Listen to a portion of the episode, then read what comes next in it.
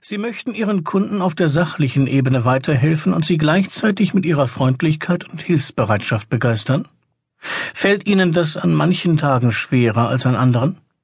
Müssen Sie sich bei schwierigen Kunden durchringen, überhaupt den Hörer abzunehmen? Das lässt sich ändern. Erhöhen Sie mit praktischen Sofortmaßnahmen Ihre Motivation und Ihren Spaß am Telefonieren.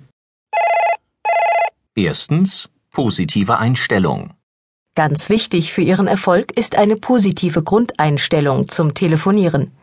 Nutzen Sie folgende Aussagen zur Selbstanalyse und bewerten Sie, inwieweit diese auf Sie zutreffen.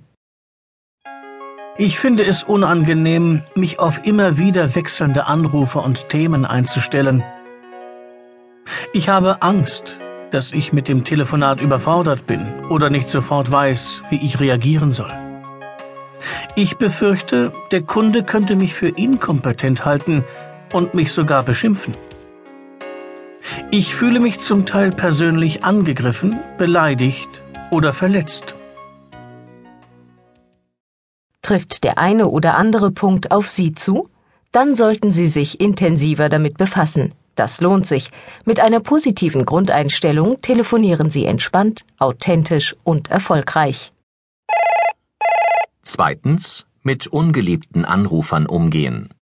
Falls Sie schon an der Nummernübertragung einen unliebsamen Anrufer erkennen, gilt, durchbrechen Sie das Negativmuster, zeigen Sie ehrliches Interesse, lächeln Sie, als ob Sie einen guten Freund sehen, nehmen Sie dann den Hörer ab und begrüßen Sie den Anrufer wie jemanden, den Sie mögen. Sprechen Sie bei der Begrüßung langsam, charmant und ruhig. Seien Sie bereit, sich mental auf das Gespräch einzulassen. Wie stelle ich mich am besten auf ein Telefonat ein? Machen Sie sich klar, Sie sind ein Dienstleister. Sie leisten Dienste. Sie sind fit auf Ihrem Gebiet und genau der richtige Ansprechpartner, wenn Ihre Kunden Hilfe brauchen. Bei freundlichen Anrufern helfe ich gern. Bei schwierigen Kunden ist das nicht so einfach. Was kann ich da tun?